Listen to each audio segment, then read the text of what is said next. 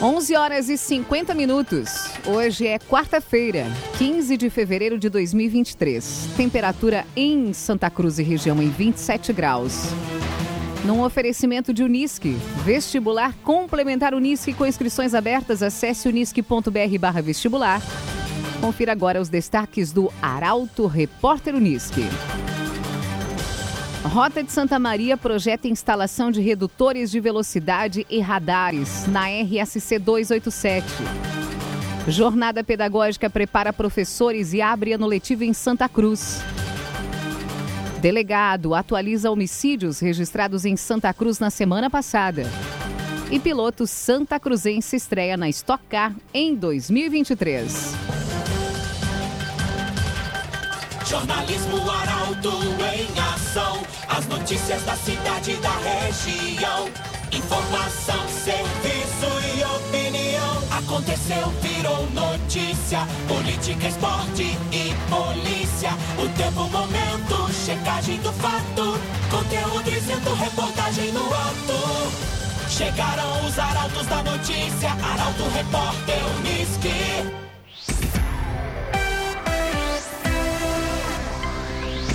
Rota de Santa Maria projeta instalação de redutores de velocidade e radares na RSC 287. Diretor-geral da concessionária Renato Bortoletti apresentou investimentos previstos para a rodovia. Ricardo Gás tem a informação. Além da duplicação e das melhorias nas praças de pedágio, investimentos em tecnologia também vão ser feitos ao longo dos 204 quilômetros entre Itabaí e Santa Maria. Conforme o diretor-geral da concessionária, Renato Bortoletti, a empresa vai instalar 14 radares, 18 faixas monitoradas e 4 redutores de velocidade, todos equipamentos do sistema de tráfego inteligente. Além disso, vai haver um circuito 60 com 260 câmeras de monitoramento 24 horas.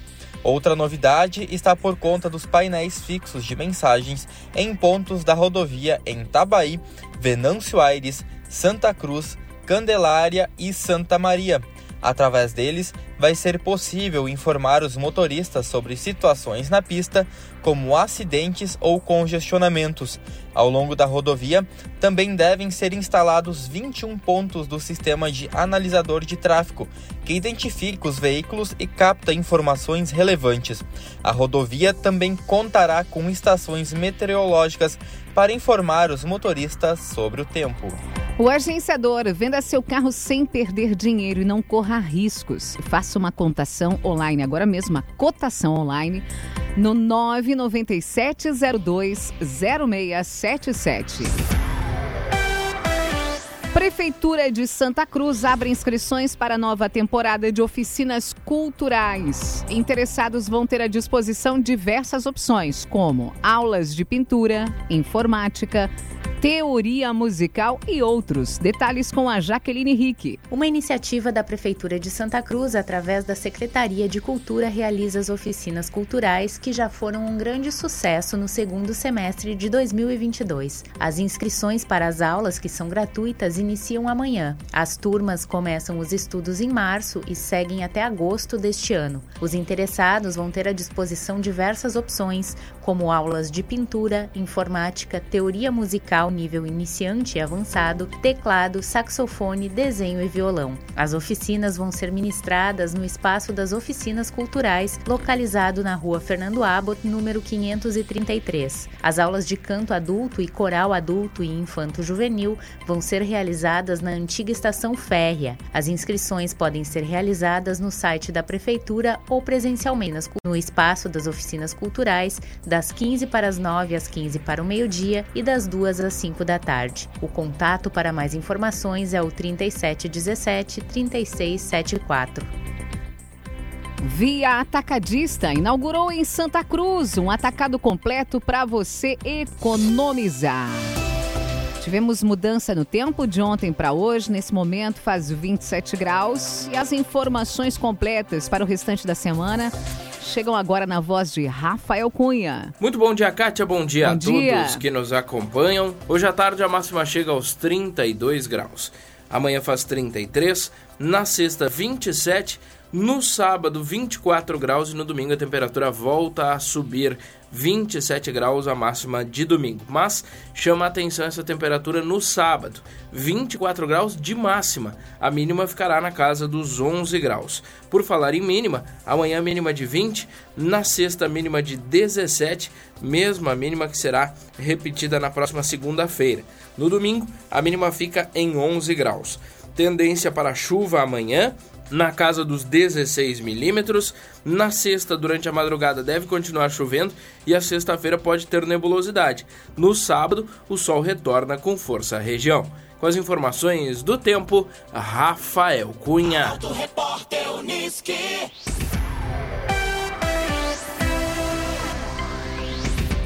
Imobiliário Imigrante possui um super time de especialistas no mercado imobiliário. Acesse o site imobiliarioimigrante.com.br e saiba mais.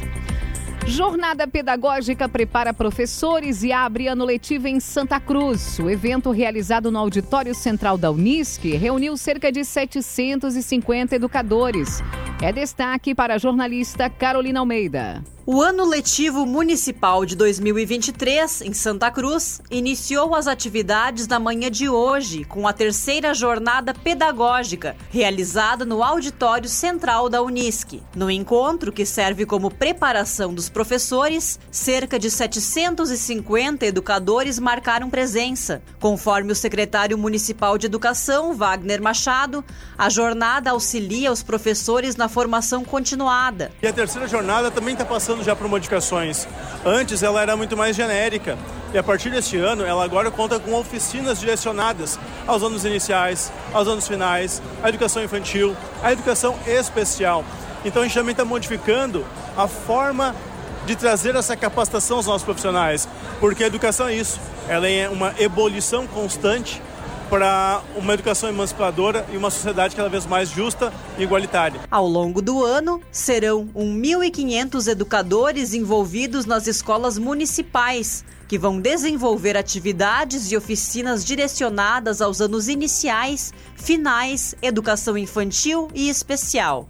Durante a jornada pedagógica, ocorreu uma palestra com o músico Teddy Correia, que proporcionou um momento de reflexão aos professores. Rezer Seguros, quando precisar, pode confiar. Ligue 3713 3068. Carnaval movimenta foliões a partir de amanhã na região. As festividades movimentam foliões em Rio Pardo, Santa Cruz e Veracruz. Juliana Miller traz a informação. O Super Esquenta dá o pontapé na programação de Rio Pardo amanhã com ensaio técnico na Avenida Gogóia. A abertura oficial está programada para sexta-feira e a partir das 8 horas da noite ocorre a entrega da chave da cidade para o Rei Momo. Já Veracruz vai ter no próximo sábado a primeira edição do Carnaval no Parque. Para o público infantil, além do tradicional bailinho com brinquedos infláveis gratuitos e praça de alimentação, ainda vai haver a escolha da melhor e mais criativa fantasia com premiação. Já a partir das seis e meia da tarde, três grupos de pagode animam os foliões. Em Santa Cruz, no sábado, um trio elétrico personalizado com estrutura de som e luz vai passar por vários bairros da cidade a partir das 5 da tarde. Já no dia 19, outra atração vai ser o Carna Elétrico na Marechal Floriano, com a presença de um trio elétrico em uma estrutura muito semelhante ao Carnaval de Salvador, na Bahia. A saída se dará na esquina da rua Ramiro Barcelos, às 6 horas da tarde. E o desfile de Carnaval do Santa Folia vai ocorrer no dia 25 de fevereiro, na rua Marechal Floriano, no centro da cidade, sendo este um dos pontos máximos do Carnaval de Santa Cruz. Para Unisque, vestibular complementar Unisque com inscrições abertas. Acesse unisque.br vestibular.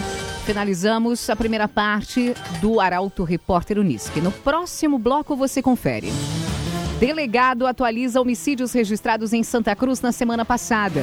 E piloto Santa Cruzense estreia na Stock Car em 2023.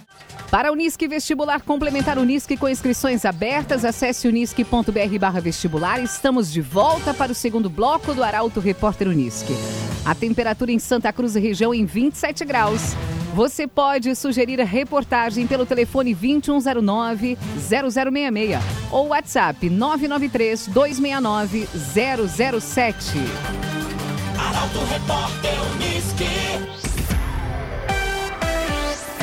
Delegado atualiza informações sobre homicídios registrados em Santa Cruz na semana passada. Uma das mortes pode ter envolvimento no crime organizado.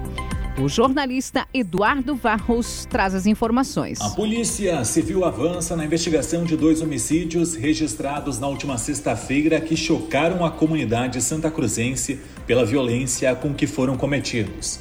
Segundo o delegado Robinson Palomínio, é possível que o crime organizado tenha envolvimento, especialmente na segunda morte. Como ele conseguiu essa autoria? Porque a gente, desde as 10 da manhã, ficou no local. A Brigada Militar, Polícia Civil, vários policiais civis, a DEAN, a 2 DP, da DPPA, conversando com muitas pessoas, procurando provas. Uh, chamamos a perícia, fizemos todos os tipos de, uh, de meios possíveis, mas a gente não conseguiu naquele momento chegar à autoria, ainda não. E eles então, teria, ele teria conseguido chegar antes, isso, isso nos despertou curiosidade. O que a gente acha que aconteceu? Então, alguma pessoa sabia do ocorrido, não quis contar para a polícia civil por medo de, de represália por parte de alguém de fora da polícia, claro, né? algum traficante, alguma coisa do tipo e esse pessoal da facção então determinou, então mandou que essa pessoa não falasse nada para a polícia, que falasse apenas para a facção, que eles resolveriam da forma deles e eles acabaram resolvendo da forma deles. O primeiro caso foi durante a manhã. Por volta das 9h20, um consumidor entrou em um bar no bairro Santa Vitória e encontrou Miriam Terezinha Pinto Quevedo, de 57 anos, caída, já sem vida. Ela era proprietária do estabelecimento e foi atingida por golpes de picareta. A Brigada Militar e a Polícia Civil foram acionadas e teve início o trabalho de apuração.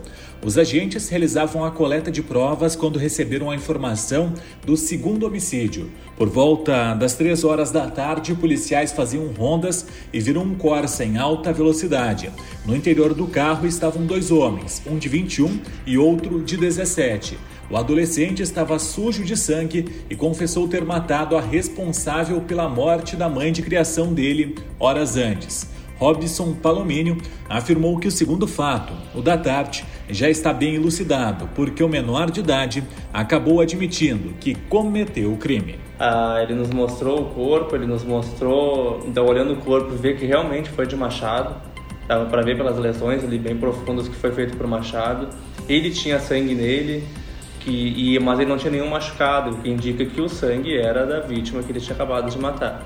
A Polícia Civil segue investigando o caso e o trabalho de apuração deve avançar nos próximos dias. O agenciador venda seu carro sem perder dinheiro e não corra riscos. Faça uma cotação online agora mesmo no 997 02 0677. Noite da região é marcada por homicídio e morte no trânsito.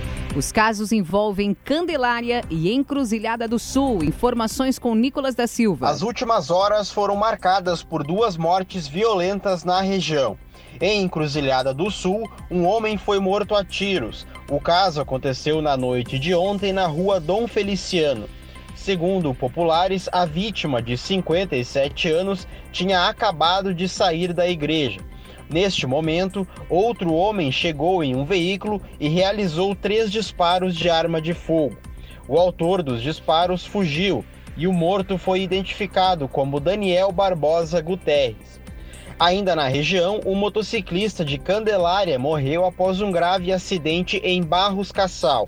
A colisão envolvendo uma caminhonete e uma motocicleta aconteceu por volta das 5 e meia da tarde na RSC 153.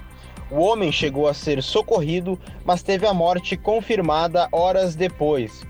Na moto, além da vítima fatal, estava uma mulher. Ela também foi socorrida pelo SAMU. Ela teria perdido uma das pernas no acidente e, por conta da gravidade, foi encaminhada a um hospital de Passo Fundo. Via Atacadista inaugurou em Santa Cruz um atacado completo para você economizar. Piloto Santa Cruzense estreia na Stock Car em 2023. Lucas Cole foi anunciado pela equipe Hot Car Competições ontem. Informação chega com a jornalista Mônica da Cruz. A equipe Hotcar Competições anunciou ontem uma das duplas mais jovens de todo o grid da Stock Car Pro Series. O time chefiado por Babi Rodrigues vai promover a estreia do piloto gaúcho Lucas Cole, de 24 anos, na principal categoria do automobilismo brasileiro. Residente em Santa Cruz, Lucas tem passagem pelo automobilismo norte-americano e na última temporada disputou a Stock Series, último degrau antes da categoria categoria principal. Ele conquistou três pódios e uma vitória e vem para reforçar o status do time com aposta em outro jovem talento. O campeonato 2023 da Stock Car Pro Series começa em Goiânia no dia 2 de abril. A temporada vai ter 12 etapas. Imobiliário Imigrante possui um super time de especialistas no mercado imobiliário. Acesse o site imobiliarioimigrante.com.br e saiba mais. Santa Cruz conhece adversários da primeira fase da divisão de acesso. Conselho técnico para o Galchão Série A2 foi realizado ontem na sede da entidade. Informação com Guilherme Bender. A Federação Gaúcha de Futebol realizou ontem o Conselho Técnico para o Gauchão Série A2 Esportes da Sorte. O encontro na sede da entidade contou com a participação dos presidentes dos clubes que vão disputar a competição e definiu o regulamento e o formato da disputa. Ficou definida a manutenção da fórmula com partidas de ida e volta. Os 16 clubes participantes estarão divididos em duas chaves regionalizadas. O Galo está no grupo B e enfrenta os adversários do grupo A: Brasil de Farroupilha, Gaúcho, Glória, Monson, Passo Fundo, Tupi, União Frederiquense e Veranópolis. O Gauchão Série A2 Esportes da Sorte vai ter transmissão de todos os jogos pela FGF TV e redes sociais da FGF. Ao longo da primeira fase, as transmissões serão gratuitas. Rezer Seguros, quando precisar, pode confiar. A Rezer Seguros, telefone 3713 3068. Internacional deve anunciar reforços importantes em breve. E Grêmio segue com o dilema de montar um bom time. Temas para o comentário esportivo de Luciano Almeida. Amigos ouvintes da Rádio Arauto FM, boa tarde. Tudo indica que muito brevemente haverá anúncios no Inter. Depois do presidente e do gerente de mercado chegarem à Europa, ontem um integrante do departamento médico colorado viajou para a Alemanha para fazer exames médicos no Charles Arangues que se não vier agora, a tempo de jogar ainda no gauchão, chegará no meio do ano, mas chegará. O próximo será o Luiz Adriano, cujas bases salariais ficaram muito aquém dos padrões inicialmente cogitados, tornando o negócio bem atrativo sob o ponto de vista financeiro. Se tecnicamente vai se justificar dentro do campo, é uma outra história. E parece que também avança a conversa pelo volante Cuejar, este sim, um reforço para chegar, fardar e tomar conta de uma posição bastante carente no time. Já no Grêmio, que segue na tentativa de repatriar o Michel, o dilema maior do Renato é montar um time. E o grande problema está justamente no meio-campo, que até tem um bom número de jogadores de qualidade, mas que, a meu juízo, carece de alguém com mais poder de marcação. Não há, por exemplo, entre os mais cogitados para titularidade, um único primeiro volante de origem. O que mais aproxima disso é o Vidia Sante. Aí, se somar a característica dos demais jogadores, a idade de alguns deles e mesmo a qualidade, a perspectiva de um time desequilibrado, que jogará quando tiver a bola, mas quando a perder, terá muita dificuldade de recuperar. A rigor, só os dois zagueiros e talvez o próprio Vidia Sante terão vocação eminentemente defensiva, porque nem os laterais têm. E aí não se faz um time assim. Boa tarde a todos. Obrigado, obrigada, doutor Luciano. Boa tarde. Para Unisque, vestibular complementar Unisque com inscrições abertas. Acesse unisque.br barra vestibular. Termina aqui esta edição do Arauto Repórter Unisque. Este programa na íntegra estará disponível em poucos instantes em arautofm.com.br e nas principais plataformas de streaming. Em instantes também aqui na 95,7 você acompanha o assunto nosso. A todos uma ótima quarta-feira. O Arauto Repórter Unisque volta amanhã às 11h50. Chegaram os arautos da notícia, Arauto Repórter Unisque.